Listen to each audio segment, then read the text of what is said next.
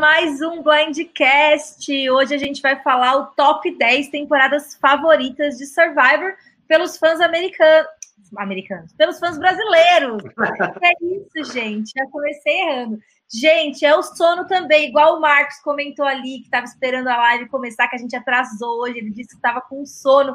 Marcos, estamos com sono também. A gente atrasou porque a gente estava trabalhando, estava fazendo outras coisas. Mas estamos aqui. Obrigado, pessoal, que estava esperando online para assistir ao vivo com a gente.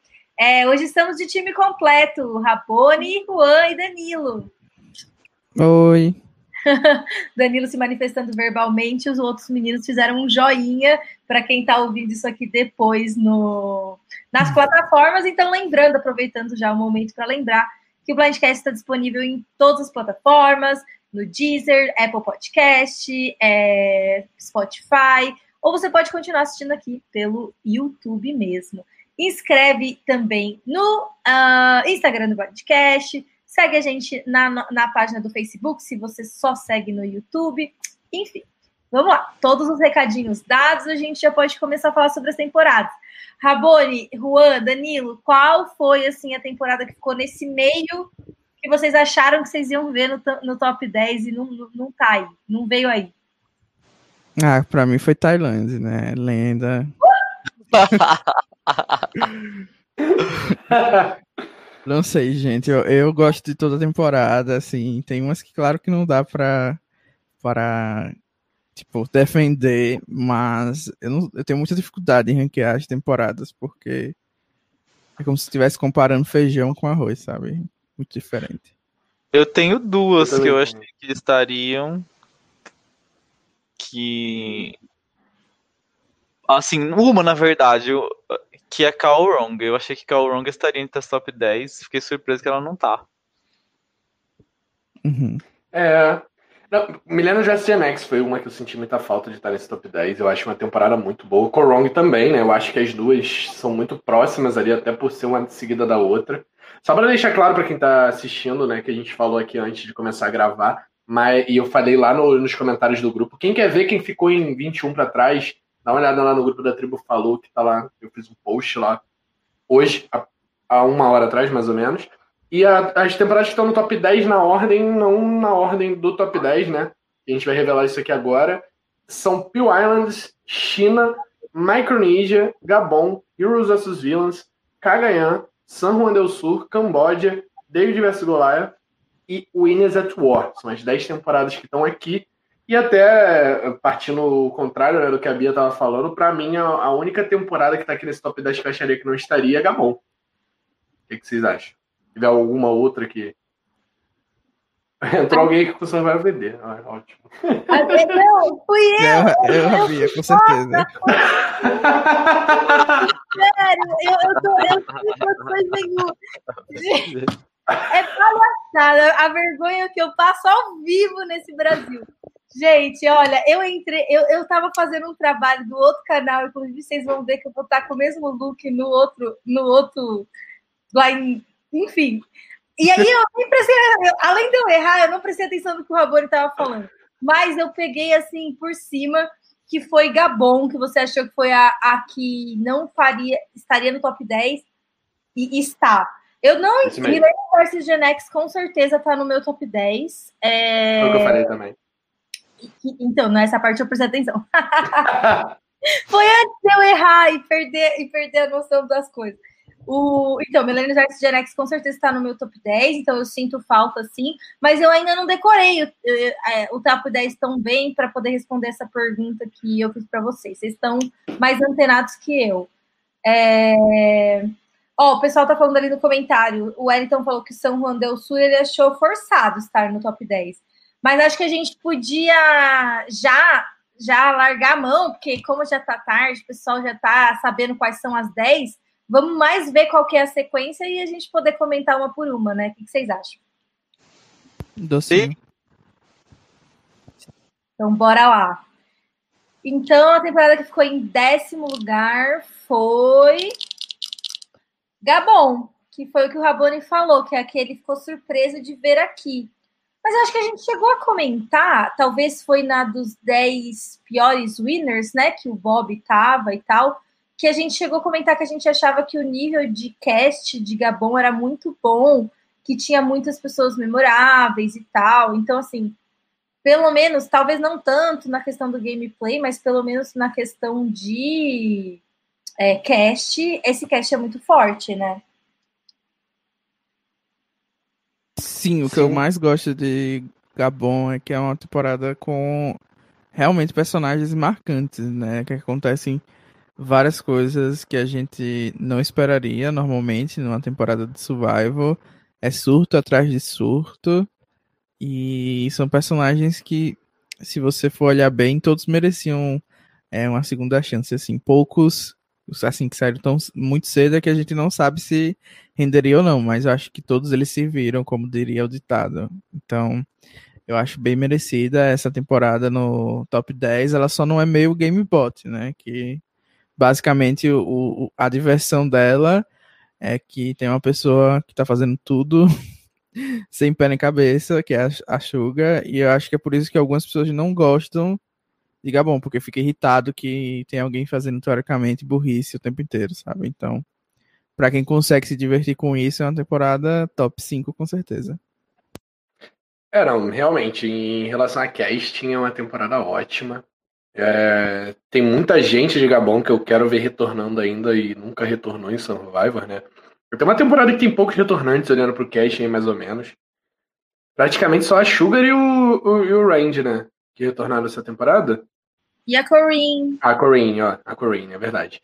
E, e assim, a Ken é um cara que eu quero muito ver retornando. Aquela, acho que é Crystal. É Crystal?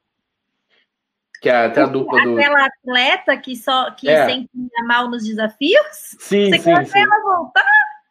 Sim, eu achava ela ótima. Nossa senhora, assim, como personagem.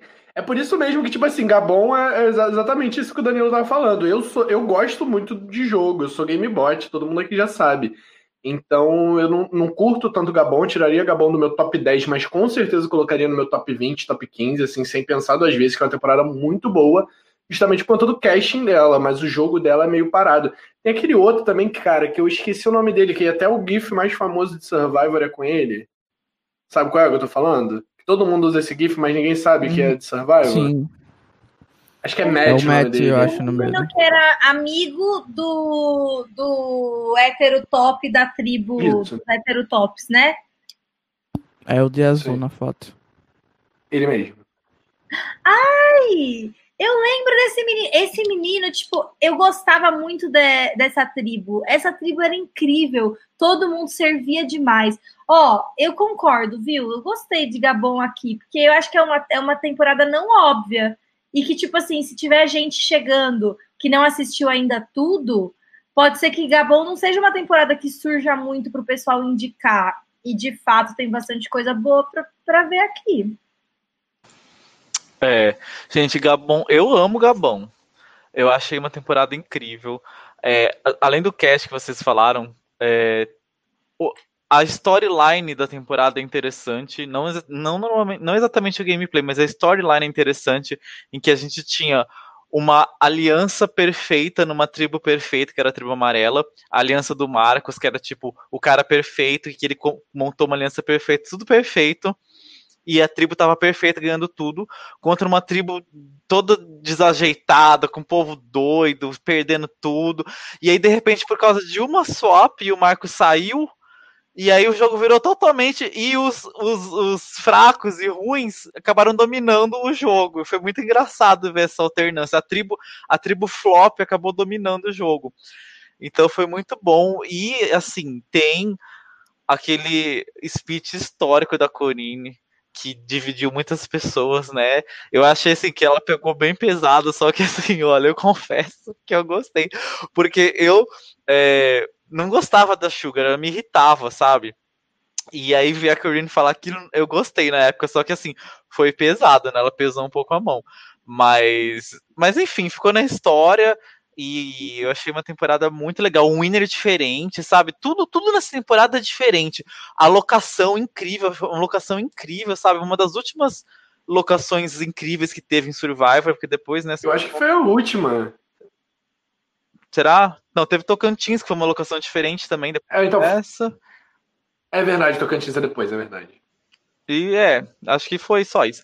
Enfim, sabe, é uma temporada muito legal si, em tudo. Pouquíssimos defeitos na temporada, então eu acho que ela merecia um top 10, merecia o décimo, assim. Eu acho que tá ok. Ó, o pessoal que está assistindo aqui ao vivo, tá todo mundo gostando bastante de, de Gabon.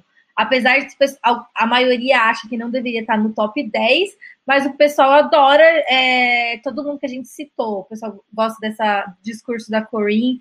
É pesado, mas eu também gosto. Eu gosto muito da Corinne, eu acho ela perfeita, ela é uma vilã ótima. É... O pessoal falando do Randy também, como ele é um bom vilão, da Crystal, é... todo mundo. De fato, esse cast é um cast que ficou bastante marcado, né? E, bom, vamos lá, vamos ver. Quem que é o top 9? Quem será? Quem será? Winners at War. Não esperava que fosse 9. Eu achei que já que o Winners at War estava aqui, que ia estar tá lá no topo. Me surpreendi. Não estou preparada, não estou pronta para opinar ainda. Quem quer, quem quer começar? Eu vou. Eu vou porque eu sou defensor de Winners at War. Estaria no meu top 5 com certeza. Acho que top 3 não. Top 3 para Winners at War talvez seja um pouquinho de exagero. Mas assim, top 5 com certeza, assim, sem pensar duas vezes, eu boto Winners at War. Eu acho uma temporada ótima. Mas eu acho que justamente por ser recente, ela tá ainda com, com um hatezinho de, de não ter sido tudo que, que as pessoas esperaram, sabe? de não ter suprido as expectativas de, de ser a melhor temporada. Então, assim, acho que o Winners at War, ela pega um top 5 com certeza, mas justamente por não ter chegado lá, que não, não ter sido a primeira que a galera acabou dando uma nota baixa. Gosto muito, assim, acho que nem tem muita coisa pra gente comentar sobre a temporada em si, até porque chuva de spoiler, né, se a gente for comentar, tem muitos momentos bons, eu acho o gameplay em si bom, não é maravilhoso, mas é bom. Muito melhor que muita temporada. E os personagens, obviamente, são ótimos. E acho que é isso. Não tem muito o que falar da temporada, né? Se quem quiser ouvir sobre a, a temporada em si, tem uma série de podcasts aí que a gente fez. Conhecendo algumas pessoas que, que já falaram sobre esse tema antes. é, é. Não, o que eu acho legal em destacar o Winners at War, primeiro que eu concordo muito com a Rabone, que eu acho que ela. O problema é que ela. O pessoal criou uma expectativa muito alta, que obviamente não foi atendida, mas ela não é tão ruim quanto o pessoal fala. Não, não é uma bomba que nem falam. Ela é boa, só que ela não é incrível como o pessoal achou que ia ser por ser winner, entendeu? Mas uma coisa que eu acho legal a gente destacar dessa temporada, que eu achei muito legal, foi o toque o respeito que a edição teve com os participantes, com os winners, sabe? A preocupação em mostrar a história de todo mundo, de certa forma, como a twist que teve no jogo é, deu pra gente a chance de conhecer melhor esses personagens, sabe? Foi muito legal, a história deles foi muito bem tratada, sabe? É, era um toque diferente que tinha na temporada que nenhuma outra tem. Então eu achei muito legal, muito incrível isso. E pro fã, foi incrível. Então, para o fã, essa temporada, só da gente poder conhecer esses personagens já é incrível. Olha, eu concordo nessa parte de que é, ela serviu em termos históricos. A gente teve a oportunidade de rever muitos winners, de acompanhar a história novamente de vários. Então, para o de Survival, é uma temporada importante, mas eu não acho que é digna de top 10. Eu acho que isso tudo só leva ela pro top 20 assim, top 15 talvez, né? Porque por mais que a gente tenha amado a temporada, eu acho que seria pelos motivos errados, sabe? É só mais porque a gente tá pegando coisas que a gente amou de outras temporadas e trazendo para avaliação dessa. Tipo, ah, porque eu gostei muito da Parvati em Micronésia, que é com certeza é uma das melhores temporadas, e eu tô vendo ela aqui de novo, eu vou gostar dessa temporada um pouco mais. Então, eu acho que é esse o peso que a temporada tem, o nome tem, mas em termos de gameplay, eu acho que ela fica um pouco abaixo e até mesmo de momentos assim icônicos. Eu acho que falta um pouco de reviravolta, que é o que a gente mais gosta de ver. É, eu acho que até mesmo as histórias foram um pouco mal contadas no sentido de que eles tiveram que desprender muito tempo com Edge of Extinction Então, para a gente entender melhor o gameplay da temporada em si, lá da ilha, que eles estavam lá, os que não foram eliminados, é, acho que a gente deveria ter tido um pouco mais de tempo. E acabou que ficou o winner que era assim, meio óbvio, e isso sempre desmonta um pouco a temporada, né? Embora eu ame o Tony, eu acho que isso tira um pouco. Então, na minha opinião, o Winners at não seria top 10. Top 15 para mim já tava ali massa. E assim, uma reta final que teve quase dois kits praticamente, e assim, meio que deixa um pouco abaixo, sabe? Volta uma pessoa da Edge of Extinction e enfim, outros vários pontos que a gente já tocou nos podcasts, como o Rabono já falou. Então, essa é a minha visão de Winners at War. Mas ama a season também, como Rabone, só que pelos motivos históricos e não pela temporada em si. Sim, sim. É, eu tô mais pro lado do Danilo nessa, porque também não apesar de eu ter aproveitado a temporada muito enquanto ela estava passando, acho que dificilmente seria uma temporada que eu ia querer rever. Porque, tipo, os momentos que, que eles. É... Os momentos legais da temporada, eles foram legais de fato por uma questão histórica. Então, eles foram legais de viver naquele momento, porque a gente estava comentando entre a gente, né? Entre os fãs, a gente estava vendo o que eles estavam postando enquanto a gente ainda não sabia o resultado, ainda tinha toda aquela expectativa, mas depois que você já viu os filhos deles chegando lá na ilha uma vez, não vai ser tão emocionante da segunda vez, né? Então eu concordo com o Danilo que por conta de não ter é, dentro da temporada, da parte assim, gameplay mesmo, não da parte de edição e de contar a história, uma coisa que fosse da própria temporada marcante, de fato também não entraria no meu top 10, não. E qual será que é a oitava, a oitava temporada favorita dos brasileiros? Weston, uau, tu, tu, não que essa temporada estava de fora? Não. Milênios vs Genex. Milênios vs Genex. Ah, tá. São João do Sul. São João do Sul é uma das minhas temporadas. São João do Sul com certeza estaria no meu top 10 São Juan del Sur. Eu acho que São Juan del Sur, primeiro, tem uma winner muito boa, né? Uma das minhas winners mulheres favoritas. A top 1, né? A top 1 do nosso ranking, né? É, exato, é verdade. Oi, Bruno. Veio criticar. A gente também, a gente veio aqui criticar. A gente também chegou atrasado, a gente também veio criticar. Então a gente está totalmente alinhado. É, então, São Salvador Sul. Gosto muito, acho a Winner maravilhosa, acho que produziu momentos muito bons. É, eu gosto da edição também da temporada, é uma edição leve, que le não leva os participantes assim tão a sério, meio que tira sarro das pessoas. É, acho que tem um cast tipo que engaja, tem aquele menino lá falando que, te, que assistiu o Jeff é, em How I Met Your Mother. Não, How I Met Your Mother não, em. Ai, como é que chamava aquela série, gente, que o Jeff participou? Dois Homens e Meio. Isso. Dois Homens e Meio, Two and a Half Men. E aí o menino fala sobre isso, e tem piada, e tem o cara. Ai, oi, Samuel Moura! Fofinho, oi. É, que também tem muitos momentos cômicos, muitos momentos leves, tem muitos personagens é, divertidos. O gameplay não é ruim, a Nathalie dá um banho nas pessoas. A gente tem uma, uma temporada imprevisível, porque muda quem a gente acha que vai ser o winner várias vezes. Primeiro a gente acha que vai ser o Josh, depois a gente acha que pode ser o Jeremy, depois a gente acha que vai ser o, o namorado do Josh, que eu esqueci o nome. Reed. E como? Reed. Depois a gente acha que vai ser o Reed, aí depois a gente acha que vai ser o John, Aí só no final que a gente descobre que, tipo, é a Nathalie, numa final inteira feminina. É... Então, eu gosto muito dessa temporada, também estaria no meu top 10. É isso, essa é a minha opinião sobre.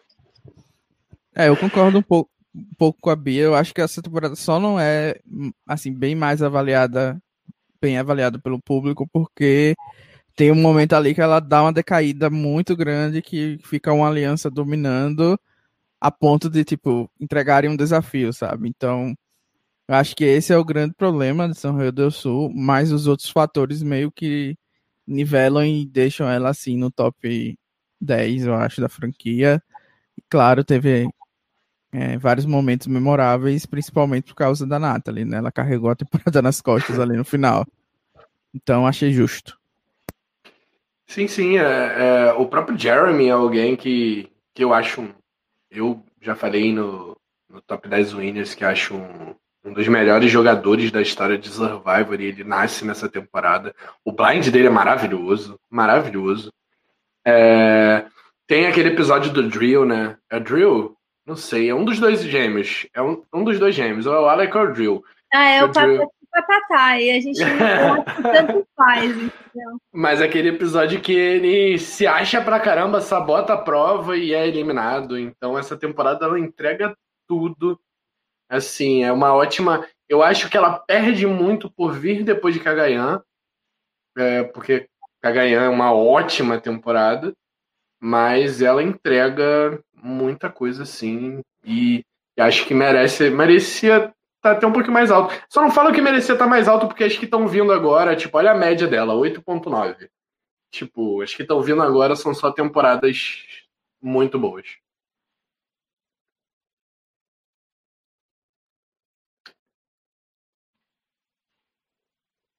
Peraí, gente, desculpa, estava digitando um negócio, não fiz o meu papel de moderadora com decência. O que eu ia dizer é, eu queria saber, aproveitando que a gente nunca conversou assim sobre San Juan del Sur, e eu, eu não gosto da Baylor, mas eu vi que mais ou menos é um consenso entre os fãs brasileiros que a Baylor é legal. E eu queria, eu fiquei curiosa, porque eu vi o pessoal de, é, comentando aqui que gostava muito da mãe dela, né, da Missy. E a Missy sempre, tipo, eu vi o pessoal defendendo. E aí eu queria saber qual a opinião de vocês sobre elas, porque a gente nunca conversou sobre essa temporada.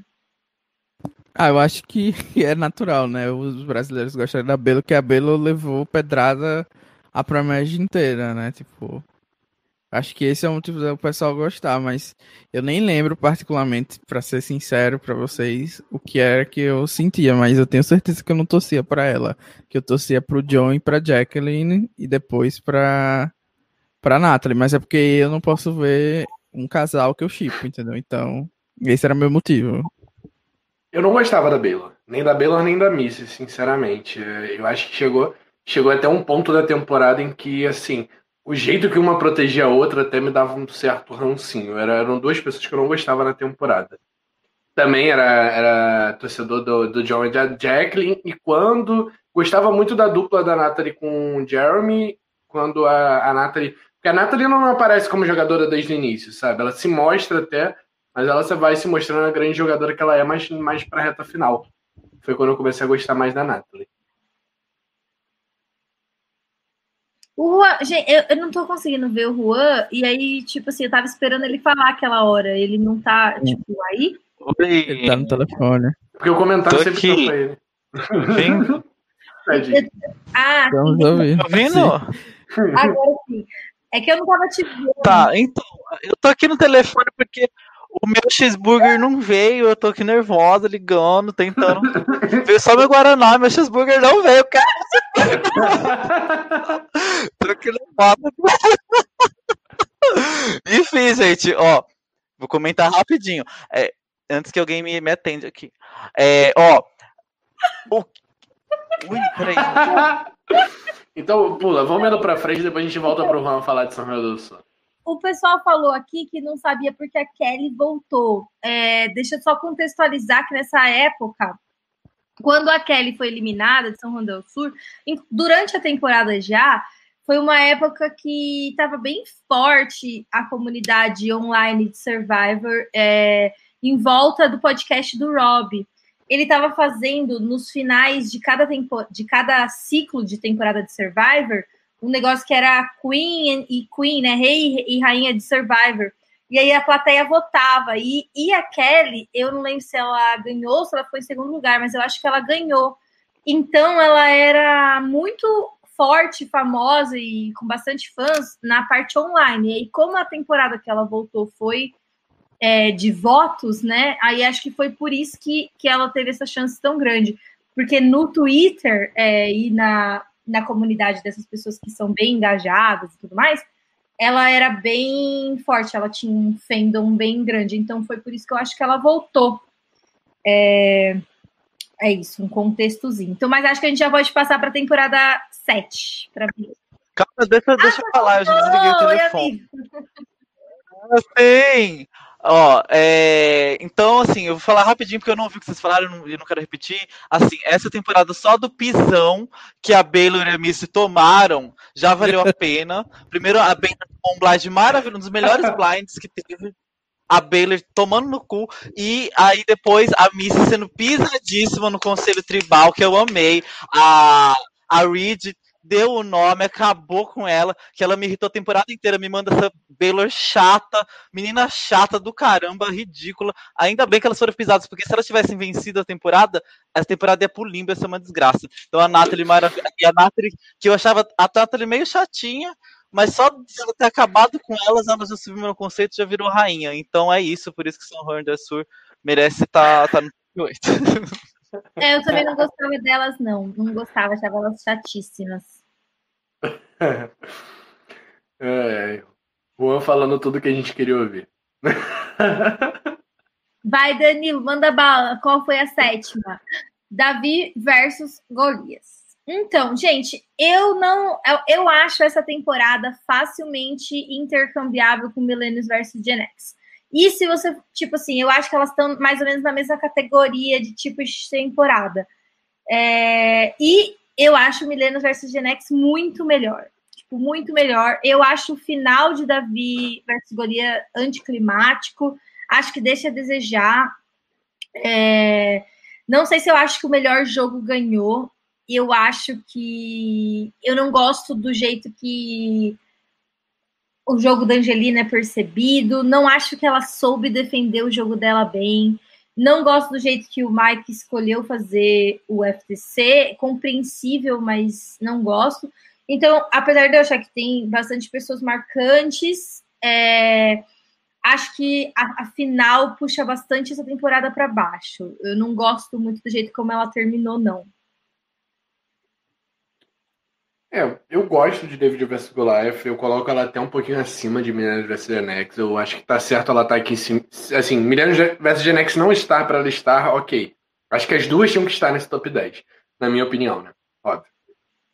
Pra mim ela estaria até um pouquinho acima. É... Não gosto tanto de Peel Island quanto, quanto as pessoas gostam, assim, colocam tanto Peel Island pra cima. Acho uma temporada com ótimos personagens, ótimos jogadores eu acho que, assim, depois do limbo que a gente enfrentou ali entre é, Heroes, é, enfim, Game Changers, né? Tem gente que coloca em Game Changers, mas vou colocar Heroes, Heroes, Hearses até. E, e Ghost Island, né? Eu acho que junto um pouquinho Game Changers também. A gente estava tipo um ano de temporadas muito ruins. E aí vem David vs Goliath, que é uma temporada maravilhosa, para depois, logo em seguida, vir Edge of Instinct em Island of the Idols, né? Pra, pra cagar de novo, né? Mas ela é um, um fecho de esperança de que a gente pode ainda ter uma, uma temporada de survival boa na, na atual era, né? A gente teve muitas temporadas ruins na era atual, do jeito que o jogo está sendo jogado, tem muitas temporadas ruins. E acho que David vs Goliath é justamente esse, esse fecho de luz, esse, esse pouco de esperança que a gente pode ter nessa nova era de survival. Gente, é... sou eu que tô falando, tá. É, então, eu acho essa temporada muito boa. Eu, gosto dela que, é, assim, algumas coisas que pareciam previsíveis não, não foram previsíveis. E tem a Natalie, que é uma personagem incrível, que eu achei que ela ia ser FB e ela durou até que muito assim para o perfil dela. É, e foi legal ver, ver, o lance do casaco, enfim, muitas coisas icônicas. Mas assim, eu queria usar o resto do meu tempo para contar para vocês o que aconteceu agora. É, eu tava esperando o, o cheeseburger com guaraná, pedi tudo certinho no aplicativo, que eu tô morrendo de fome, que eu não como desde, desde o almoço. Aí chegou o homem veio trazer aqui que eu levantei, vocês viram, eu levantei abri a porta, o homem trouxe só Guaraná. Aí eu falei assim, cadê meu lanche? aí, aí ele falou assim, ah, não sei, não sei o quê. Aí tá. Aí ele me deu a notinha pra assinar, eu dei a notinha. E aí pra eu assinar, eu peguei e pus o, o meu Guaraná no carrinho do homem. E fui assinar tal. E aí eu pensando no lanche, saí e o homem foi embora com, com, com Paraná. Aí eu peguei e chamei o homem, só que o homem, ele era meio surdo, então ele não escutou. E fui andando. Aí eu tive que correr no corredor do hotel atrás desse homem para pegar uma Guaraná. Peguei, voltei. E aí tive que ligar para ir atrás do meu lanche. Aí agora a mulher me ligou, disse que estão fazendo meu lanche. Então por isso que eu estava muito revoltado na outra, na outra coisa. Mas agora que meu lanche está fazendo, aí eu estou mais calmo. Enfim, eu vou deixar vocês comentarem o resto, seus comentários estão maravilhosos.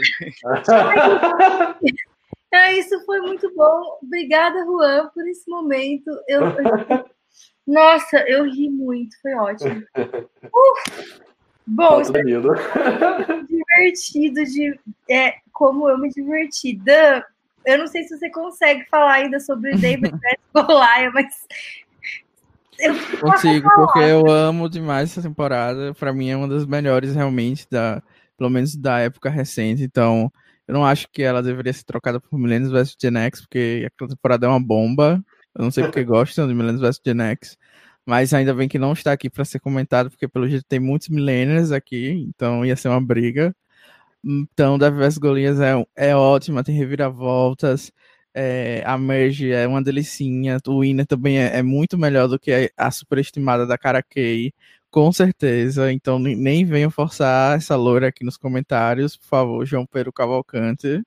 É com você mesmo que eu estou falando, sem forçação. E é isso, a Angelina é maravilhosa do começo ao fim. Então, eu acho que não tem um defeito essa temporada. Até mesmo o rapaz que é evacuado no primeiro episódio foi pelo bem maior. Então, é isso aí. Ai, eu adoro essa, esse episódio. Gente, se vocês voltarem lá atrás no Blindcast que a gente comenta o episódio, né, quando a temporada foi ao ar, eu rasguei a seda para esse episódio que foi, porque, tipo assim, eu adorei ver esse moço quase morrer, chorar. Eu não sei o que, que acontece comigo com o Medevec, eu fico muito emocionada. Eu lembro que eu fiquei bem intensamente emocionada com esse episódio.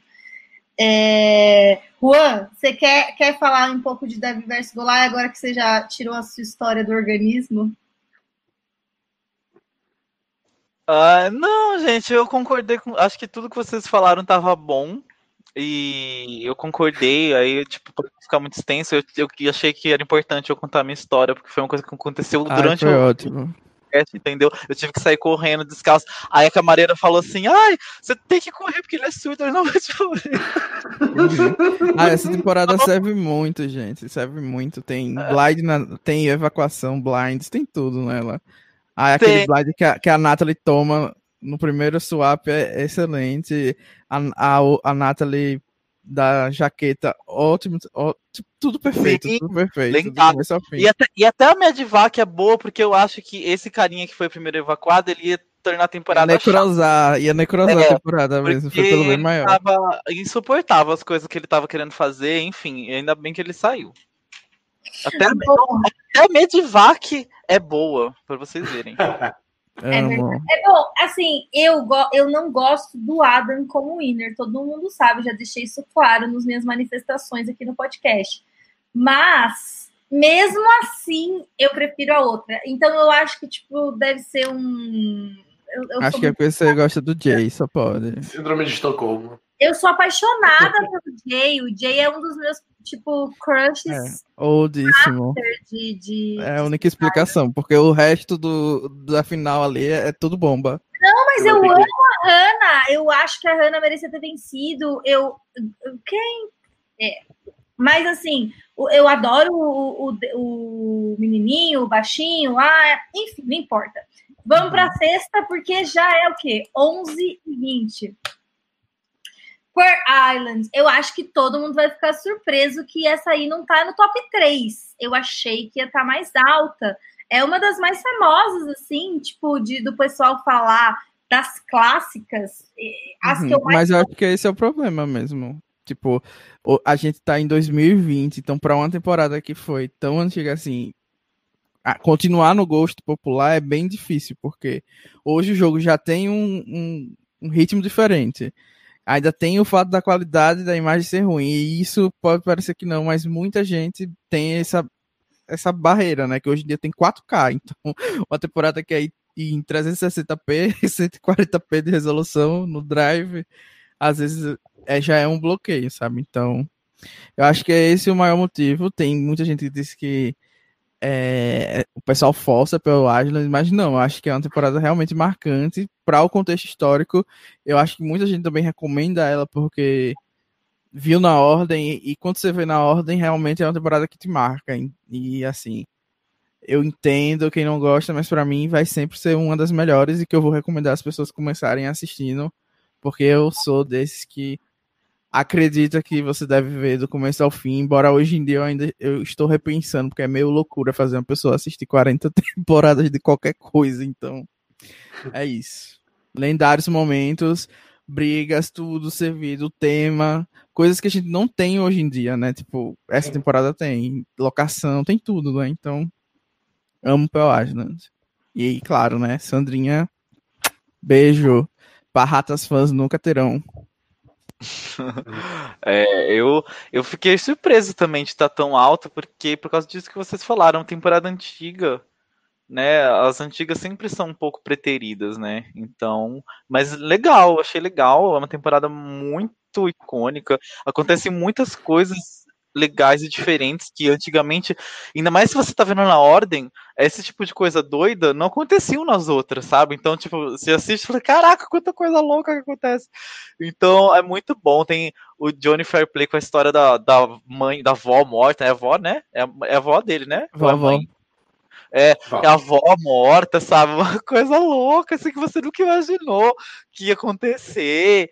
E assando, escondendo peixe. Gente, foi peixe, né? Que ela tacou fora, um negócio assim, foi? Sim, e então, gente, é tanta lá, coisa tipo, icônica. A tribo do trabalho. era super legal. É, a Tributecast que eu achei uma twist super legal que deveria fazer de novo e eles não fizeram porque era legal porque a gente, porque eles eram uma tribo e eles tinham que meio que reconquistar o lugar deles ganhando uma prova, né? Então eu, era justo, não era uma coisa assim dada que nem assim, ah, tá aí, volta aí. Então tipo a tribo tinha que conquistar junto e aí elas iam para um CT e votavam quem ia voltar. Tipo era muito legal isso, muito legal, sabe? Então é Uhum. Eu achei incrível. E é uma twist essa twist tinha que voltar.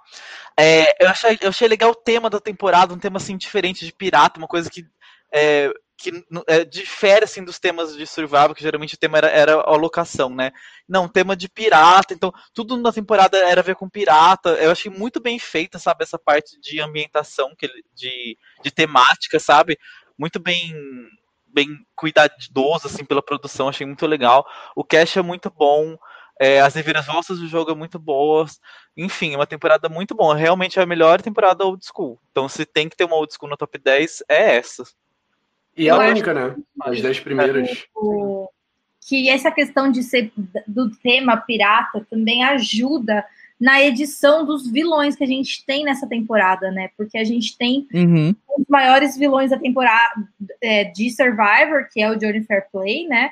E a Sandra é uma vilã também, né? Não, tanto é que depois estava na, na, tribo dos vilões. Não tem como dizer que não. A forma como ela é indiferente à morte da avó do, do Fair Play, tudo bem que a gente sabe que é mentira, mas era muito improvável que fosse mentira. Ela que é esperta demais a ponto de ter coragem de falar na, na TV que ela tá indiferente à morte da avó do cara. Porque se fosse verdade que a avó do cara tinha morrido, imagina como que não teria sido aquilo, né? Então. Só não é... iam passar. Hã? Você acha que eles iam só cortar isso da edição? Aham, uhum, com certeza. com ela ganhando, sem dúvidas. Verdade, verdade, amigo, você tem razão. É... Mas eu, eu, eu acho que Pearl Island, sim, uma temporada que merece top 10. O Rupert, ele é a cara de Survivor para milhares de pessoas. Eu acho que, tipo, tudo bem, tem a questão Boston Rob, Sandra, Parvert, mas eu acho que dos não winners, o Rupert acho que é uma das figuras mais marcantes. Tanto é que foi convidado para jogar o Amazing Race também. É, e ele é. Esse cash eu acho que ajuda um pouco a passar o Survivor para uma das primeiras ondas de, de mudanças, assim. E essa questão de ter os vilões ajuda também nisso. Porque faz com que o gameplay seja aceitáveis outros tipos de gameplay e a coisa comece a esquentar um pouco ali, no, dali para frente depois. Sim, Porque tem tanta doidice nessa temporada, tem até o júri fazendo prova. Ah, é surreal. Outra coisa também, o pessoal comentou aqui também que várias pessoas concordaram com o Juan nos comentários, falando que essa é a twist de retornante preferidas deles. É, o Paulo comentou aqui, o JP também comentou. É, a gente tentou fazer uma twist dessa no real life e eu quase matei todos os nossos amigos afogados. A gente tentou fazer uma prova no mar e aí deu tipo assim, super errado. Foi quase todo mundo morreu, foi péssimo, gente. Cuidado com o que vocês desejam. É, eu, eu falei até, eu vi que até me xingaram aqui no, nos comentários que, que eu não colocaria Pio Islands tão alto. E realmente não colocaria, assim, meu, meu, no meu ranking. É, no caso, eu nem falei não tão alto. Eu falei que eu, eu colocaria David vs Goliath na frente de Pio Islands eu acho que, tipo, sexto lugar é uma ótima posição para Peel Island, destacando que Peel Island foi a, a primeira colocada em, no ranking da Side Survivor, né? Que eu falei semana passada que tá saindo. E eu gosto de Peel Island, assim, não gosto do Rupert, mas Peel Islands é tão bom que o Rupert é gostável nessa temporada. Eu acho que, que eu assisti na ordem, então gostava do Rupert ainda, e ainda não era insuportável. Ele só é insuportável quando você assiste Island pela segunda vez. Sandra, assim, não tenho o que falar, ela é maravilhosa nessa temporada. Fair Play é, é assim. Ele é um personagem maravilhoso. Ele, ele, é uma pessoa péssima, né? Eu acho que a, a, relação que as pessoas têm com ele é, tal, é a mesma relação que a galera tem com o Russell, né? Tipo, é, você odeia ele, mas ele é um, dá um personagem ótimo e ele é um dos melhores vilões da história de Survivor, assim. Não tem o que discutir. É, mesmo que você não goste dele, você vê que ele joga bem até. Ele faz várias merdas, mas ele joga bem. A única coisa ruim dessa temporada mesmo é, é a tribo laranja mesmo. Tirando isso, a tribo azul entrega tudo que a gente quer. E concordo com o Juan com relação a, a, a única twist boa de Retornante Survival foi a única que não teve mais de uma vez, né? Porque Redemption Island e Edge of Extinction eles tacaram outra vez. Essa daí que é boa, eles não tacaram de novo, né? Gente, é impressionante, né? Eles estão assim, claramente você percebe que às vezes eles estão em crise de tentar descobrir, achar uma twist legal. Eles já têm uma twist, é só voltar, que todo mundo vai mais, eles não voltam. Eu não entendo. Eles são teimosos, teimosos igual crianças, crianças birrentas. Então, em, ó, brasileiro só gosta. O Bruno está comentando aqui que o diagnóstico dele é que o brasileiro gosta do que os americanos detestam. Então pode ser que os americanos odiaram a twist do Outcast e aí o, a produção nunca trouxe de volta por causa disso. É uma possibilidade. Então, antes que o Juan volte aí com esse lanche, antes que esfrie o lanche, vamos para o top 5 melhor temporada, segundo os fãs brasileiros.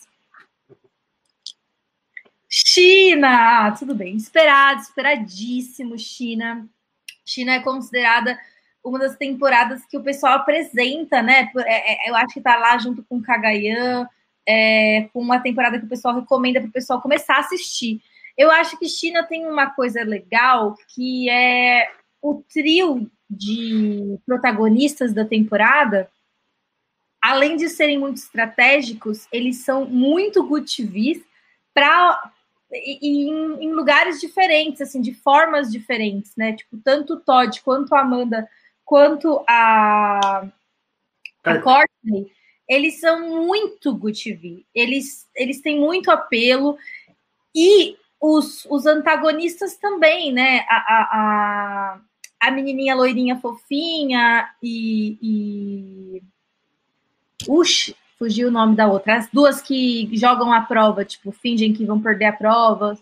Dami, ajuda. A e Exatamente, essas duas. Elas, tipo, também são antagonistas excelentes, elas são gostáveis.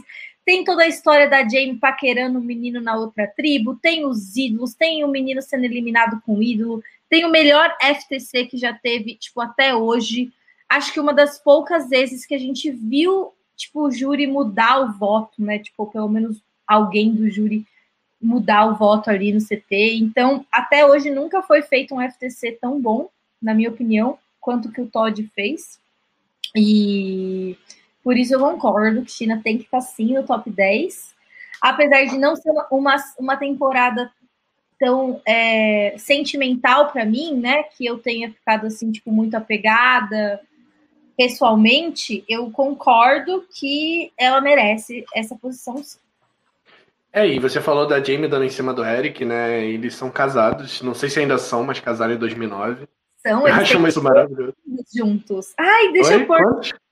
Eles têm bebês juntos. É. Ou seja, ele não é virgem mais. Não é. ele era na temporada. Essa temporada é ótima, ela tem assim, personagem entrega de monte. O próprio James, que é, que é alguém que em Heroes of Vigilance fica insuportável. É, ele é bom nessa temporada, sabe? O Todd é um winner maravilhoso. Eu gosto do James nessa temporada. Amanda, assim, eu, eu sei que o Juan, eu vou deixar a, o Juan falar da Amanda, vou guardar para ele. A Courtney, que é maravilhosa também. É, o, até o aquele jogador de pôquer. Eu acho que é o jogador de pôquer que chegou mais longe em Survival. O Jean Robert. Jean Robert é o, é o jogador de poker que mais, que mais se deu bem em Survival. Até o, o Chicken, que é chato pra caraca. Olha o tamanho que a criança deles já tá. Socorro. É, eles estão casados é? desde 2009, né? Cara, é, essa temporada é tudo de bom, sem defeitos, amo China e, e também falaram aqui nos comentários, é uma temporada que eu recomendo para as pessoas começarem. Peel Island, China, David S. Goulart e Kagayan, para mim, são as quatro melhores temporadas de longe para se começar a assistir Survival. Eu não tenho muito o que falar, não. Eu amo essa temporada e é isto. o Danilo, ele tá, ele tá, tipo assim, um homem de poucas palavras hoje, Dan. O lanche do Juan chegou, JP. Pode ficar tranquilo. Chegou. Chegou, meu lanche. Eu estou contente. E olha que perfeito. Foi um sinal perfeito, porque meu lanche chegou, que eu tava esperando muito junto com a Amanda. Olha, na hora que a Amanda chega, meu lance chega, a felicidade é em dobro.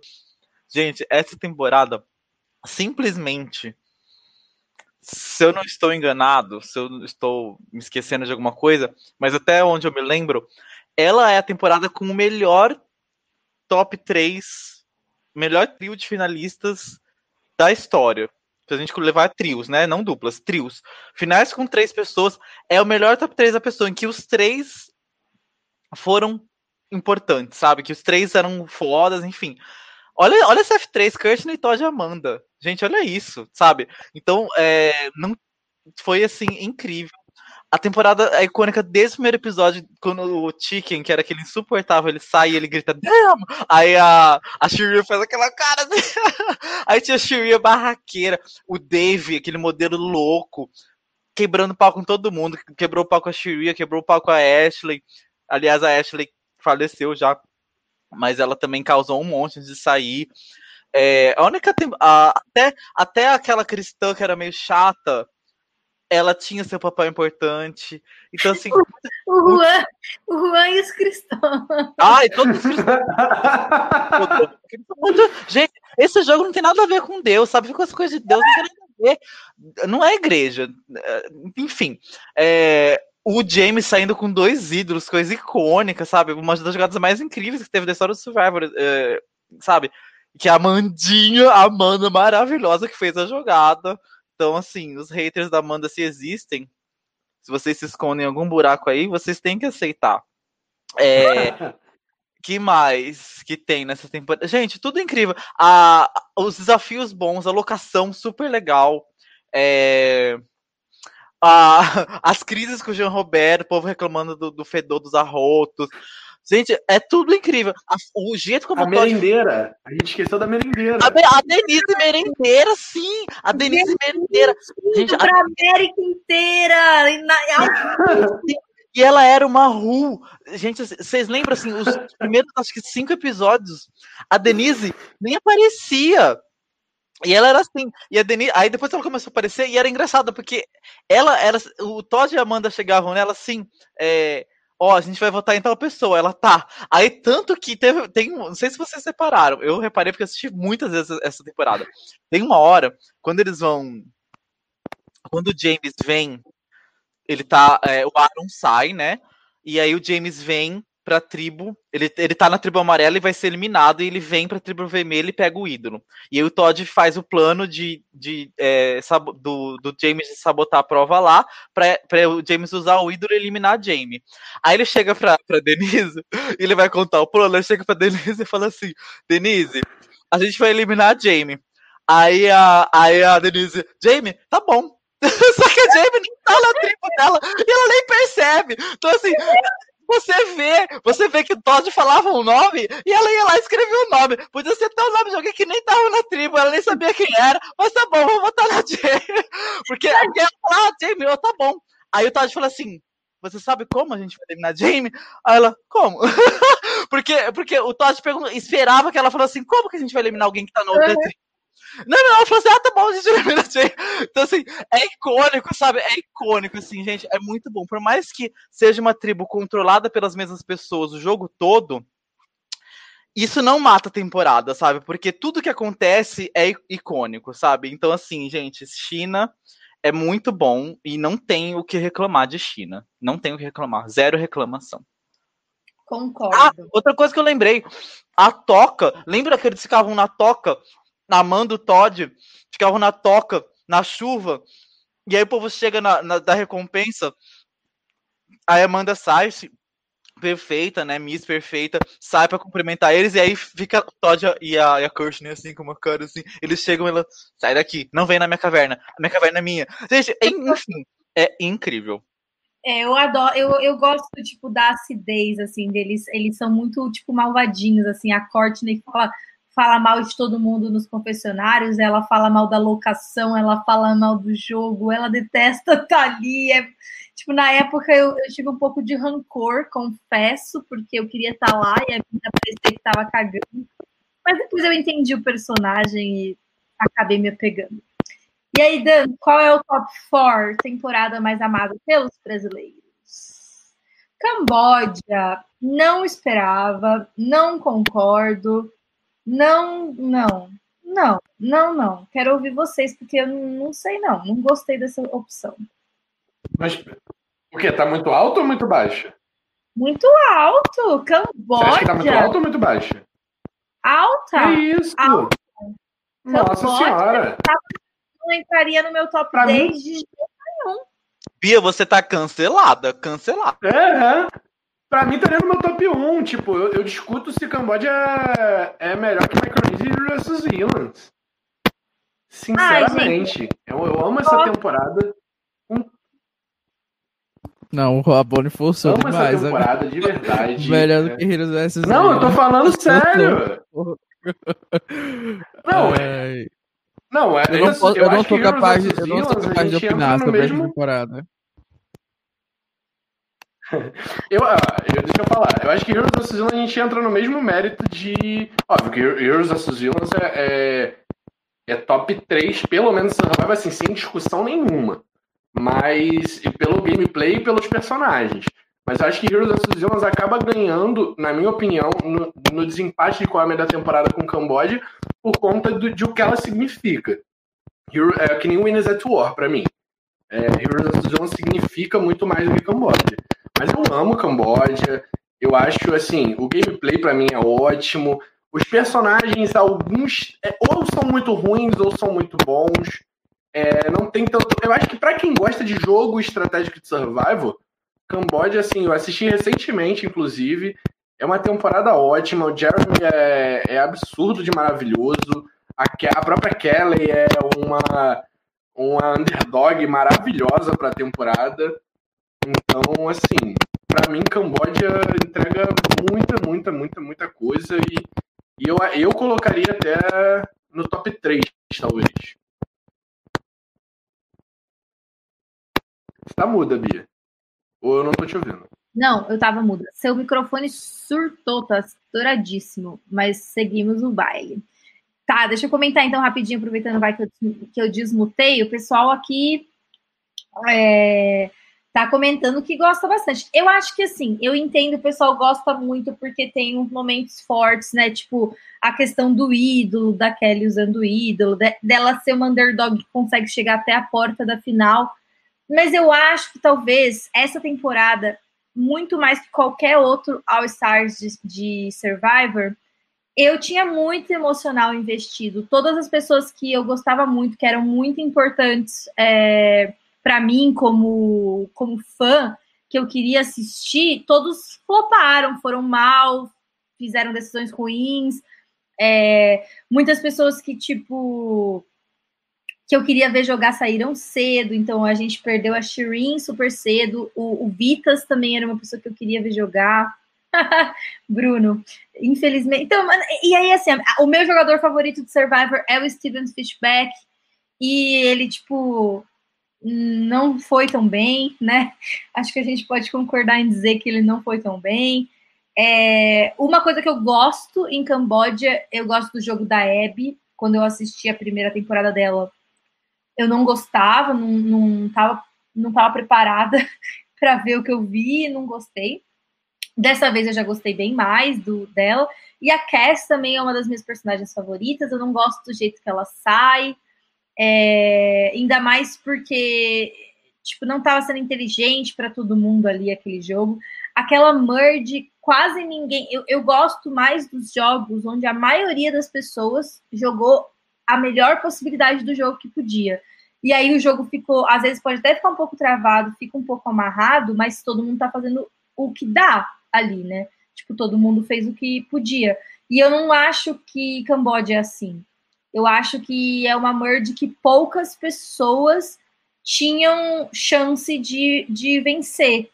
É, tem aquela divisão lá da, das quatro meninas no bórum, e aquela divisão não é interessante para todas as pessoas que estão no, no topo, sabe? E eu não gosto da maneira com que a maioria das pessoas dessa temporada joga.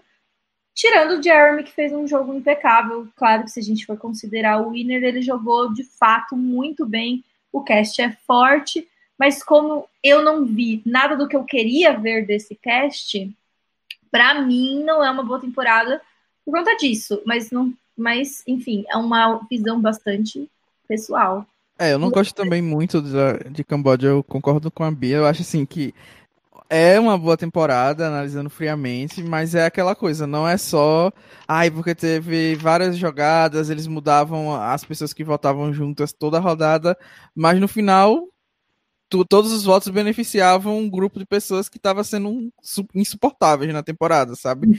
Un, o único fio de esperança ficou com, com a Kelly, que estava sendo mijada pela produção com os ídolos, e mesmo assim era a tipo das pessoas que a gente poderia torcer, eu ainda acho que qualquer outra opção era melhor do que a Kelly naquela, naquela temporada. Eu sei que ela tem muitos fãs e que ela é divertida, legal tudo mais, mas assim, entre ela e a Cass na final, eu amaria muito a Cass, entendeu? Então tá, teve vários votos em blocos e tudo, mas no final tava todo mundo mamando o Jeremy e é isso. É isso. Então, para mim, a dificuldade dessa temporada é que, por mais que tenha tido estratégia e tal, no final das contas, a gente não vê nada interessante em termos de viradas de poder acontecendo, sabe? É, a gente consegue, tipo, prever, prever o winner desde o começo, porque estava claro que ia ser alguém daquela aliança ali do Jeremy, é, Savage. Então, quando tem o blind no Savage, é o momento ápice da temporada. E foi o quê? No, no, no começo da merge, entendeu? Então, eu entendo o pessoal amar a temporada, e mas eu também não sou assim, ah, é, como o Rabone, ah, melhor que Heroes vs Villains. Aí já não é comigo também. Ai, eu não gente. falei que é melhor, eu falei que eu discuto e coloco mais ou menos no mesmo patamar. Tá? Só pra deixar claro. Pronto, melhorou. Ai, gente, olha. Desculpa, eu não sei o que vocês esperam de uma temporada de Survivor, então, porque, gente, essa temporada era totalmente imprevisível. Cada episódio saía alguém que você nem imaginava que ia sair. É, não, não, tinha como prever o que ia acontecer. Quem você. Quem, quem, quando você terminava de assistir um episódio, você pensava, ah, acho que na próxima sai, é, sai fulana. Não sai essa fulana, vai sair outra pessoa. Então, era muito legal, gente. É, Ok, o Jeremy ganhou e ele jogou bem a temporada quase toda, mas ele não dominou todos os votos, ele, ele tomou blind, o, a eliminação do Stephen, ele tomou blind junto. Então, assim, ele não, não orquestrou tudo e ficou comandando tudo. Não foi assim.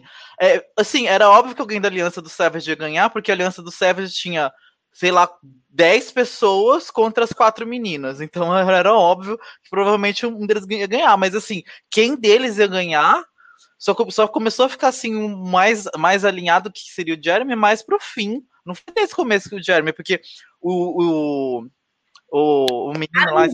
A edição entregou total, a edição já falando lá atrás colocando ele para dar um edição... amoroso pro. Não, sim, é. a edição. Não, sim, tá, mas eu tô falando do, da gameplay. A edição realmente, né, ficou pompando ele, mas enfim, é, o, o menino lá, esqueci, gente, o nome do, do menino que jogou com o Spencer. O Spencer. O Spencer ele tava fazendo um jogo super forte. Eu achava, muito tempo eu achei que ele ia, Gente, é sim, ele fez. Gente, a maioria sim, das gente. Ele só é arrogante, mas ele joga muito bem em Camboja. Mas eu acho que eu acho que essa é uma questão. Tipo assim, vocês, vocês viram essa temporada? Vocês assistiram? Mas o, o, o, o Spencer, ele, tipo assim, tava numa situação em que ele não tinha como ganhar, ele tira uma pessoa do jogo que era aliado dele, fica numa posição que ele não tem mais como tirar o Jeremy, porque ele não tem mais. Mas isso na reta final, Bia. No fim. Na reta final. Não, não é na reta final. começo. Não é na reta final, não, gente. Não, eles, eles fizeram um move pros fãs. Eles fizeram um move pros fãs. Isso pra mim é a maior piada que pode ter na temporada. E não, ainda assim, passaram isso. Eles fizeram um move porque acharam que os fãs iam querer. Eu concordo de vocês falarem que, assim, o, o Spencer é extremamente arrogante e joga mal na parte final. Mas até metade da merge, ele tá jogando muito bem. Talvez até melhor que o Jeremy, na minha opinião. Eu, sim, eu também acho. Eu uhum. também acho. E aí depois que teve um eu, eu, ele eu acho mal, que... o Jeremy melhor. Gente, o, o Spencer começou no do Boro no jogo, gente. O a Spencer... Swap que salvou ele. O Spencer quase foi eliminado. Era para ele ter saído no lugar da Shrin. Aí a Swap só salvou ele por conta da relação pessoal que ele tinha com, com o Steven também. E, tipo, o fato dele que também podia ser bom em prova ali naquele, naquela circunstância. Mas ele tirou do jogo, tipo, ó, vocês falaram que, o, que a melhor coisa, o Danilo comentou, tipo, uma das melhores coisas que acontece foi quando o Savage saiu, que foi o ponto alto que foi lá atrás. E aí o, o Stephen sai, tipo, acho que duas, dois votos depois do Savage só. E isso foi o move, o grande move do, do Spencer é tirar ele e ocupar o lugar dele como F2 na, na cadeia de, de poder lá do Jeremy. Ou seja, tipo, ele tirou o Gold que o Jeremy tinha para entrar no lugar, para ir na final como a pessoa que ia perder pro Jeremy. Você, você tá dando todas o crédito das jogadas pro Jeremy, no começo da fusão, só que não foi. Quem tinha o maior contato com as meninas do Boron, que porque assim, a maioria das jogadas que eles fizeram foi usando as meninas do Boron para fazer os voting box com elas, para tirar a gente da, da aliança deles. E quem tinha esse contato e quem começava a armar era o Spencer, gente, não era o Jeremy. Então, assim, vocês estão tão, tão, é, esquecendo aí de detalhes, porque lembra? O Sim, aí tá... eu, eu, concordo com isso, mas aí ele fez isso tudo para quê? Para no final e com não, o Jeremy para final. Eu sei, mas aí, aí vocês estão. É aquele, aquele meme, fez isso tudo pra não. nada. O meme da, Gre da Gretchen com bolo. É, é, exatamente isso. Sim, gente, então. Eliminou a Abby, a maior GOAT do mundo. Ô, oh, meu pai. Eu sei, mas aí vocês chegaram no ponto que eu falei. O fim foi ruim. Uhum. Isso, mas o começo não foi ruim, entendeu? É uhum. isso que eu tô comentando e vocês me rebateram. Eu tô falando que não, o começo foi bom. Ele fez muitas jogadas. Ele tinha, ele, ele veio daquela, daquela tribo com as meninas que elas salvaram ele, que ele ia ser eliminado, e elas salvaram ele. E aí ele criou um laço com elas e ele soube usar isso para fazer jogadas super fortes. Então assim, não acho que ah, ele era Boron antes daí. Ele reverteu a situação, passou a comandar a parte mais importante do jogo, ele comandou por boa parte e cagou no fim. Então, assim, eu, eu acho. Boa parte do jogo eu achei que ele poderia ser um dos winners, entendeu? É isso que eu tô falando. E sim. Sim, e... eu acho que tem um pouco de sentido que você está falando, mas na minha opinião é mais a edição vendendo alguém que é mais carismático do que realmente ele estava controlando o jogo. Porque o Jeremy estava controlando o jogo do começo ao fim, porque ele que tinha os números, as jogadas que aconteciam, tanto a do Spencer, que é a maior jogada que ele fez realmente, só aconteceu depois que o Jeremy ainda usou um ídolo no, no, no Spencer. Então o Jeremy sabia o que estava acontecendo, sabe? Ele só não quis usar o outro ídolo, o ídolo no Spencer para salvar ele de novo. E é, e é isso, é. entendeu? E aí ele tem sim as relações com as meninas, mas não usou para tirar o poder do Jeremy, dos números que ele tinha. Como você falou, era 15 pessoas na lista do Jeremy e ele tava lá intercalando, quando poderia usar tudo aquilo para ficar no controle realmente. Então, assim, não, não discutindo o que aconteceu realmente na temporada, eu acho que no final das contas a gente tem uma season que é boa em termos de estratégicos, mas em termos de você tá torcendo para a pessoa e a pessoa ir bem, que eu acho que é um elemento que para mim Survival pesa muito, não rola nessa temporada, não rola porque todo mundo que você torce sai. E para mim isso é, é. é muito ruim. É, isso sim, que nem teve. Essa temporada tem grandes decepções. A Tasha foi uma decepção gigante. Eu não entendi o que aconteceu com ela. Gente, foi incrível, assim. Nossa, foi assim. Uma das maiores decepções de retornantes, eu acho, de todas as temporadas, eu acho que tá. O próprio Spencer. Hã? O próprio Spencer, eu falo por mim, que era muito fã do Spencer, ele foi uma decepção muito grande para mim nessa temporada. Ah, eu acho que não. Tipo, ele, ele. Mas ele jogou, entendeu? Ele errou. Não, a questão é, a questão é o quão arrogante não, ele é sim, na mas, final, mas, tipo... ele, mas ele fez, ele jogou hard como a gente esperava. Agora, Tasha, gente, ela foi uma mosca morta que não fez nada, não reagiu. E sabe, e, que, e sendo que na outra temporada ela tinha um perfil totalmente diferente. Então, assim, foi uma decepção. É, uma, coisa, uma coisa que pesa contra essa temporada é o Keith ter chegado tão longe, porque ele é um, um personagem chato que não agrega em nada, não tem, não tem game, gameplay nenhuma. É, o americano gosta muito dele, mas acho que os brasileiros não. Eu gosto dele como personagem, Ai, amigo. Eu aquela gosto cena, também. Aquela cena do tuk-tuk lá, eu acho tudo aquela cena. ah, eu acho ele meio, meio chato.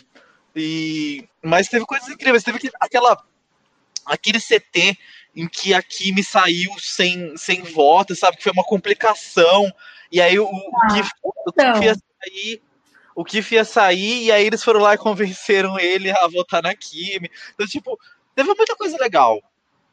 Hum, sei. Bom, todo mundo aqui no, nos comentários está concordando que a taxa foi sofrível de assistir em Camboja. Mas vamos lá, vamos lá para o top 3, faltam 10 para meia-noite e a gente não vai conseguir acabar isso no dia 25, só no dia 26.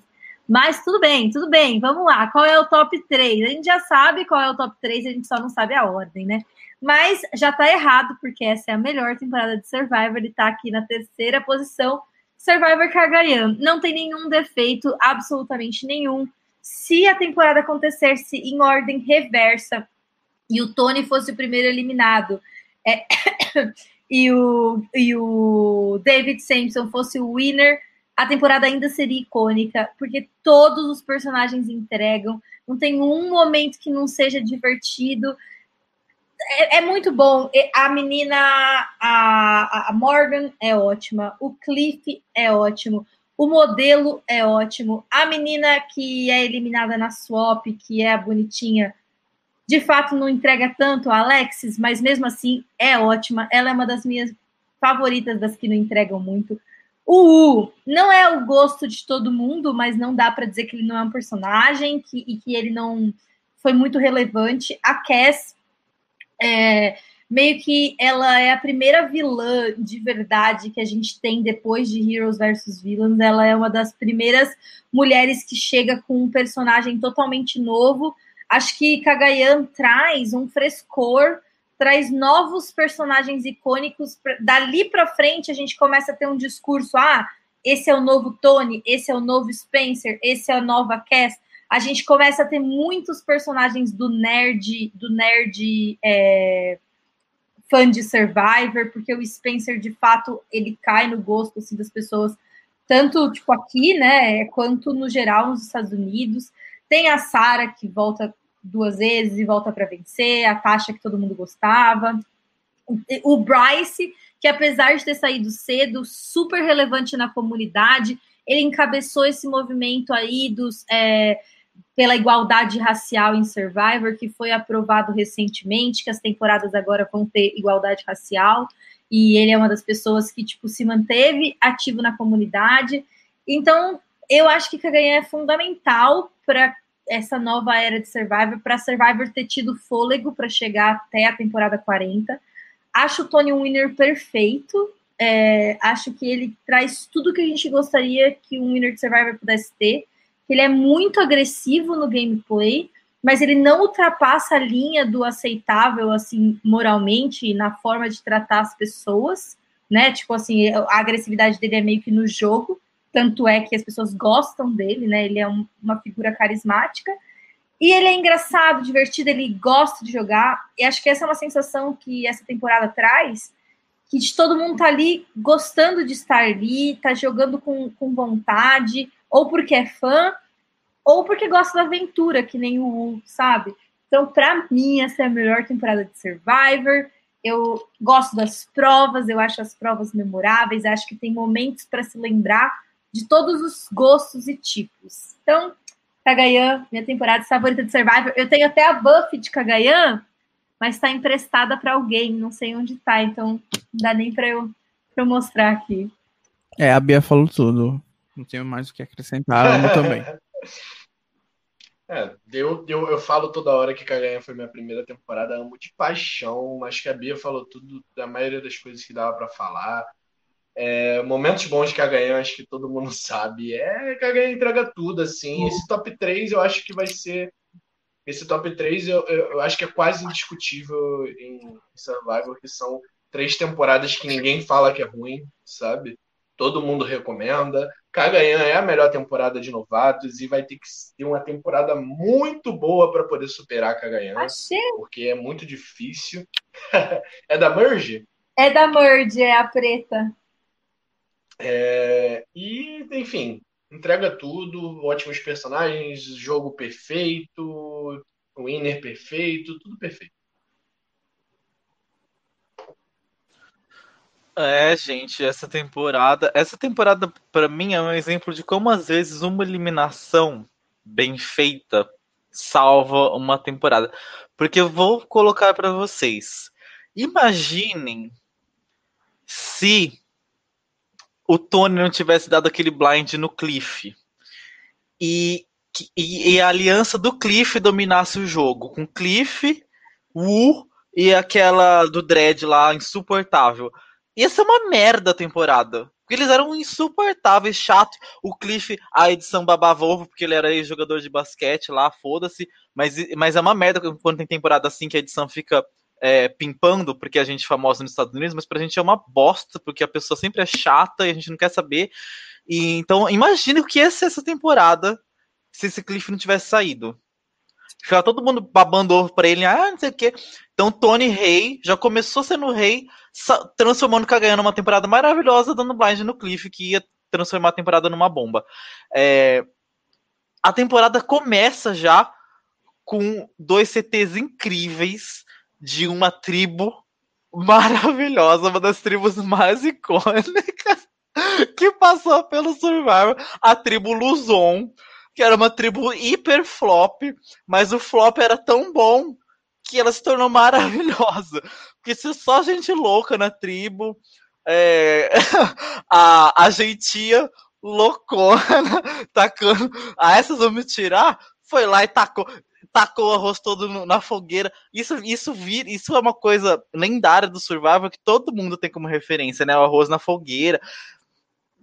Aquele arrogante, musculoso, que eu esqueci o nome, tomando um blind gostoso com ídolo no bolso. Garrett. É, o Garrett. O Garrett está se achando lá, ah, eu sou o gostosão da tribo, tenho ídolo, não sei o quê. Tomou um blind bonito da Cass. Então, assim, e já começou assim, sabe? Você fica. Ah! Então, é incrível, gente. Essa temporada é muito boa. Por mais que. Eu não acho que todos os personagens são bons, acho que alguns são ruins, mas os ruins eles são rapidamente obliterados. Felizmente, eles são obliterados. e, e aí sobram personagens bons, sabe? As tristes com, com as loucuras dela. É, gente, é muito bom. É uma temporada muito boa, gameplay muito bom. É, enfim, é muito divertido. A, a Sarah sendo eliminadíssima. Gente, a Sarah, tipo, assim, ah, eu estou decidindo, eu estou no meio, tá? E ela sai, ela sai com uma cara de pateta, assim. Gente, quem flipou? Aí a Cass, assim. A cara, gente, é muito bom. É, tem muitas cenas incríveis, sabe? Que, nossa, cara, que eu pirava assistindo. Então, é, não tem como essa temporada não ser a melhor de retor a sem retornante, a melhor de novatos. Assim, é, é icônica. Ela é um presente para todo o de Survival e um presente para própria para próprio próprio show que teve um fôlego, acho, por causa dessa temporada que foi muito forte. Que eu lembro que nessa época tava um, um bafafá de que talvez fosse acabar, não sei o quê. E então Calganhan, gente, muito amor. O Jean comentou aqui que no nosso top 3 tem uma temporada só de retornantes, uma que é meio a meio e uma que é só de novatos. Achei bem legal isso. É, bom, e aí, o que, vocês acham? Qual que é a 1, um, qual que é a 2 de Micronésia e Heroes vs. Como é que eu falei errado aquele dia? Agora eu não sei mais qual é o certo. Eu falei. Acho que falou Micronésia, não sei. Ah, é, isso. Eu, eu misturei Micronésia com. Enfim. Vamos lá, vamos lá, Dan. Qual que é a top 2?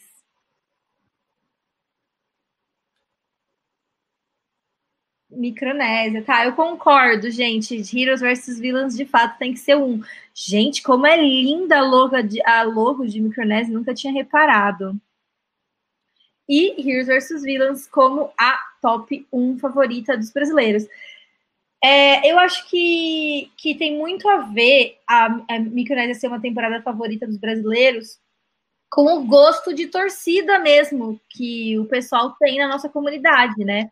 Tipo assim, as meninas mais novas, mais é, vilãzinhas de jogo, bonitinhas e tudo mais, são a torcida favorita do, do, do homem brasileiro gay que assiste a show.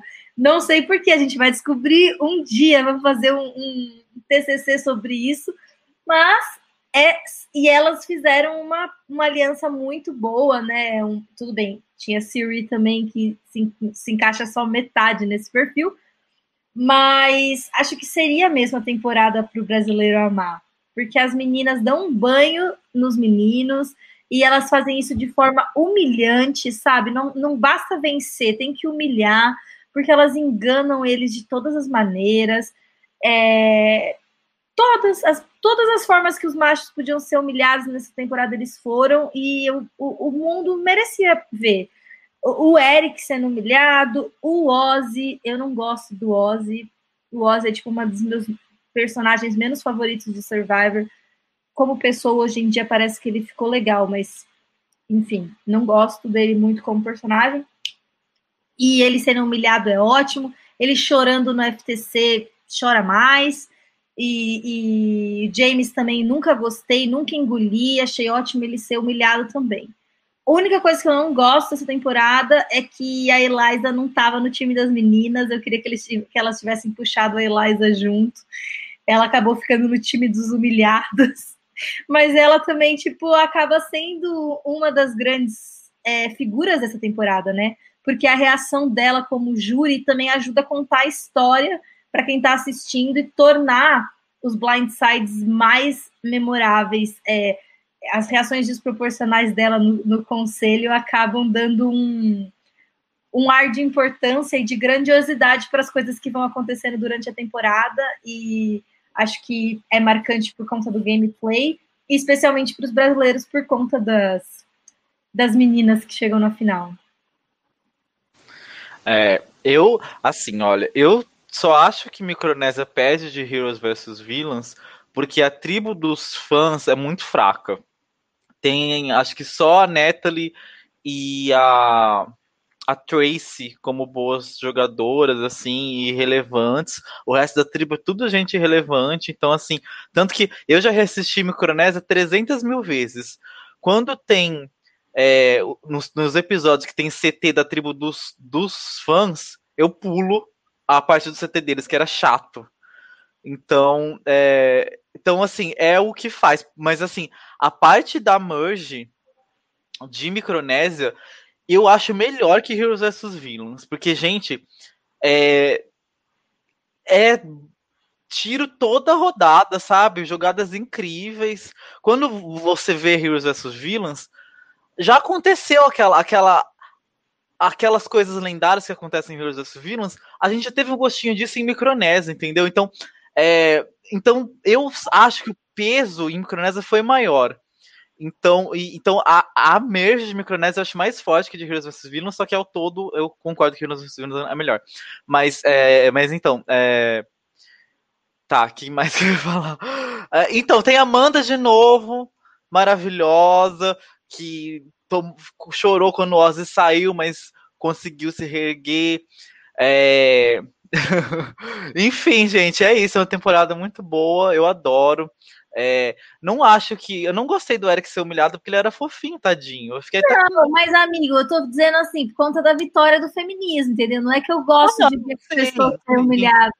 Sim, mas eu fiquei com dó do Eric, tadinho, porque ele era bonzinho. Aí, mas, mas eu acho que se você for levar em, conta pisação de macho escroto, Carl Wrong ganha. Porque a Aubrey pisou nos machos escrotos, que eram bem mais escrotos que os machos escrotos de Micronésia, mas enfim. Mas Micronésia também é bom nisso. É... Enfim, aí, acho que é isso. É só isso que eu queria acrescentar, mas a temporada é incrível, maravilhosa, e é isso. Tem muito o que acrescentar, não. Amo Micronesia. É... Eu amo que eu acho que começa só... com eu não tenho muito para acrescentar e depois vem um discurso de cinco minutos. Não, vem um discurso de 10 minutos, né? eu acho que, é, como eu falei, Rose vs. Villains ganha de Micronesia no, no sentimental de, de o quão importante é a temporada e pelo casting também, porque, assim, além da tribo dos fãs, que nem o, o Juan falou, são 20 pessoas que a gente quer ver jogando, sabe? São 20 pessoas que são muito boas. O Cash Heroes Associations é um verdadeiro. Acho que os, os, os dois únicos All-Stars de verdade de Survival, que são 20 pessoas que praticamente a gente quer ver as 20, são Heroes Associations e o Winners at War, né? Então, entrega tudo, é muito boa essa temporada e não, acho que é só isso que eu tenho a acrescentar só. Até porque já são meia-noite seis. Bom, ah, falta de, micro... falta de Micronésia, apenas que eu tenho pra falar é que ela poderia ser top 1, só não foi porque a Pavati ganhou. E é isto. Se a Siri tivesse vencido, essa temporada seria com certeza top 1 em todos os dos seus. Mas eu concordo que mesmo com a Pavati ganhando, e ela foi lendária nessa temporada, eu tenho que admitir, é, é, o top 2 é justíssimo. Eu, eu acho, assim, Inclusive, para mim, a Parvati ganhar não é um problema, eu acho que é uma coisa positiva na temporada. Inclusive, pra... Não é nem a Parvati ganhar, é a Siri ter saído, entendeu? Porque eu Aí, acho que... Não, de é... fato, é, é, um pouco frustrante essas temporadas que não tem nenhum aviso prévio que vai ser F2, e a Siri, tipo, aconteceu duas vezes com ela exatamente a mesma coisa, é um pouco é triste, né? Ainda mais essa temporada que foi por conta de Medivec e tal. Eu, é, Heroes vs Villains também acho, já falei, né, que Kagayan para mim é a 1. Um. Não sei se Heroes vs Villains seria a 2, eu acho que Millennials vs Gen X é a 2 para mim. E. e Nossa. E depois. A cara do Guilherme fez foi a, ótimo. A cara de todo mundo. Aí, mas assim. Ninguém pode te julgar, Bia. Isso aí é o teu. o Heroes vs Villains eu assisti, eu não tinha assistido tudo. Para mim, não foi a, o jeito certo de fazer, porque eu não tive o fator nostalgia, sabe? Então, acontece que essa temporada tem mais graça se você assiste já tendo noção das relações prévias e do que aconteceu nas temporadas originais de todo mundo. E foi a segunda temporada que eu assisti. Eu só tinha assistido Samoa. Então, para mim, é, foi muito frustrante o final de Heroes vs Villains, porque eu achava que ou a Parvati ou o Russell mereciam vencer, e quem venceu foi a Sandra. Então, é, no contexto que eu assisti, não me, não me pegou tanto. Não discuto que merece ser a melhor temporada, é, acho digno, acho válido, é, tá, com certeza, no meu top, talvez no teu top 3, deve ser minha terceira temporada favorita. É, mas eu ainda acho que a temporada seria perfeita se a Parvati tivesse vencido no final. Eu preciso dizer que sou fã, acho que ela ser. E é isso. A, a gente, pessoal, tá tirando sarro minha obsessão. Se, Heroes vs Villains não fosse a melhor temporada, junto com Kagayan, Netflix não teria colocado essas duas no catálogo. Não. Matei. Não, você tem razão, eu concordo. Eu, eu concordo. Eu só tô dizendo assim que eu acho que para quem assiste a temporada so, sozinha ela, no final, se a Parvati ganha, eu acho que se fosse um fã, assim, alguém que não conhece Survivor, ia achar melhor. Faz mais sentido ela ganhar. Acho que, tipo, é uma coisa meio sem não noção. Não faz, não faz. Não faz sentido uma pessoa que humilha as outras ganhar nunca, nem na vida, nem no jogo. E a Parvati ficava lendo a cartinha humilhando os vírus. Tomou bonito, mereceu. Bom, I rest my case. Bom, quem é que vai defender a Pavati aqui agora? Por eu rebater também. A rata, que mereceu perder todas as vezes. Bom, ó. Heroes vs. uma temporada que é muito boa do começo ao fim. É, é uma temporada que para mim é um pouco de sofrimento, porque a Amanda sofre muito nessa temporada, porque ela cai numa tribo difícil. Foi que as mesmo, pessoas horrível. estão empenhadas em ser burras, né? As pessoas estão empenhadas em ser burras. Ela era a única que estava tentando ser inteligente, mas não era difícil, né? Sozinha, Nossa, coitada. aquele episódio e... da, da pista é de fazer qualquer um ferver o sangue com aquele povo. Sim, nossa, gente, sabe que ódio desse Kobe. Enfim. Então, assim, a Amanda sofreu muito, então foi uma temporada sofrida de eu assistir, eu vendo a minha mandinha ali tentando, mas os ali, sabe, ela tinha que carregar muito, muita, muita planta, não tinha, não tinha como. E, e foi, é, assim, a, várias coisas icônicas, então teve essa, essa catfight que a gente ama, né, essas catfights pelo ídolo, teve a, a eliminação da Daniel, que foi muito boa. O Russell ficou toda uma mentira na cara dura ali. E, a, e aí a Daniel começa a se desesperar e chorar tal. Aí o Russell pega, olha pra Jerry, fala assim, bota no Daniel. Aí a Jerry vai lá e volta. Ah, é muito bom, cara. É muito bom. E, e a cara de puta da Parvati quando, quando a Daniel sabe que a Daniel, ela era a Amanda da Parvati nessa temporada, né? Então, tipo, quando a, a Daniel saiu, a, a, a Parvati faz uma cara assim, fica puta assim, e, e ela fala assim, pro você estragou tudo. Porque a Parvati achou que a partir daí ela ia tomar no cu, mas ela acabou ainda conseguindo. É, enfim, muito. O James é, brigando com a, com a Steph desnecessário, mas foi uma coisa é, marcante. Enfim, muitas coisas marcantes, é muito bom o Russell, né, fazendo o jogo dele, apesar que ele teve a vantagem que ninguém sabia quem ele era direito, né? Porque ele veio logo em seguida. Se, acho que se eu, eles tivessem assistido a temporada do Russell, ele não ia ter conseguido fazer o jogo dele. É, a Kurt, né, conseguindo sendo lendária mesmo saindo cedo. E a Sandra dando o toquinho de Sandra, que, que foi, sabe, foi foi magistral. Eu já defendi o gameplay da Sandra uh, em Heroes vs Villains aqui de outra vez que é um gameplay, é um outro estilo de gameplay, é um gameplay de, de ratinho. E esse e para esse tipo de gameplay, ela foi magistral. Então, eu sei que tem gente que fica reclamando, mas, é, mas você tem que entender o tipo de gameplay que ela estava fazendo na posição que ela estava. E o gameplay na posição que ela estava, para a situação dela, para o perfil dela, ela fez gameplay perfeito, entendeu? Então, é, eu acho que sim que ela mereceu ganhar, apesar que o, os três mereceriam ganhar, dependendo do, do, ponto de vista que você olhar. Uhum. Dava para vitórias dos três. É, mas, assim, mas inclusive a Sandra, então acho que foi merecida a vitória da Sandra e coroou a temporada de uma forma super legal.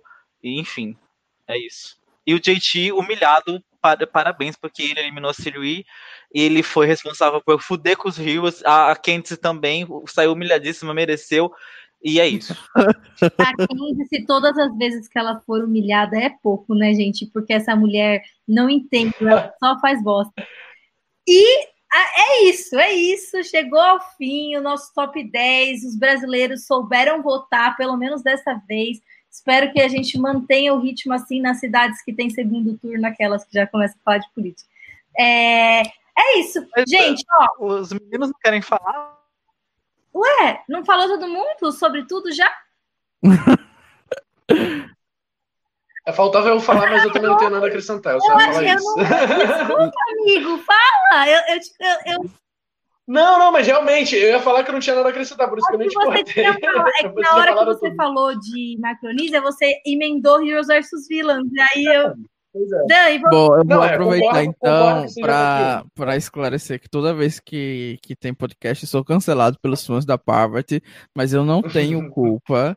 Eu apenas falo aqui a realidade, gente. Ela é maravilhosa, mas a gente tem que trazer vocês um pouquinho pro, pro pé no chão, sabe? Que às vezes ela não é essa Coca-Cola toda. Ela é maravilhosa, lendária, merece o, o win dela, sim, tudo bem. Porém, a gente tem que dar uma debochada dela. Então, fãs da Parvati, não nos cancelem. Apenas não admito que falem que ela merecia mais que a Sandra. Bom, gente, ó, muito obrigado a todo mundo que comentou aqui. Hoje tinha muita gente comentando, foi bem legal, tipo, conversar com vocês. Tipo, tem um pessoalzinho novo, tem o um pessoal de sempre. Muito obrigado. É, comentem aqui, é, não na live, mas lá no, no grupo no Facebook, é, outros assuntos que vocês querem ver a gente tratar. Que a gente fez esses tops 10 de winners e de temporadas e a gente vai continuar produzindo pautas assim é, livres, né? Enquanto não voltam as temporadas normais, regulares de Survivor. Então dá para a gente discutir vários temas legais. Claro que a gente tem umas ideias, mas a gente também quer ouvir as ideias de vocês, coisas que vocês estariam interessados em conversar, discutir com a gente, dispostos a ficar aqui no ao vivo com a gente conversando nas quartas-feiras. Então por isso que é muito importante a gente saber o que vocês querem ouvir. É... É isso, acho pra que. Pra avisar também, né, Bia? Semana que vem a gente não tá aqui, tá?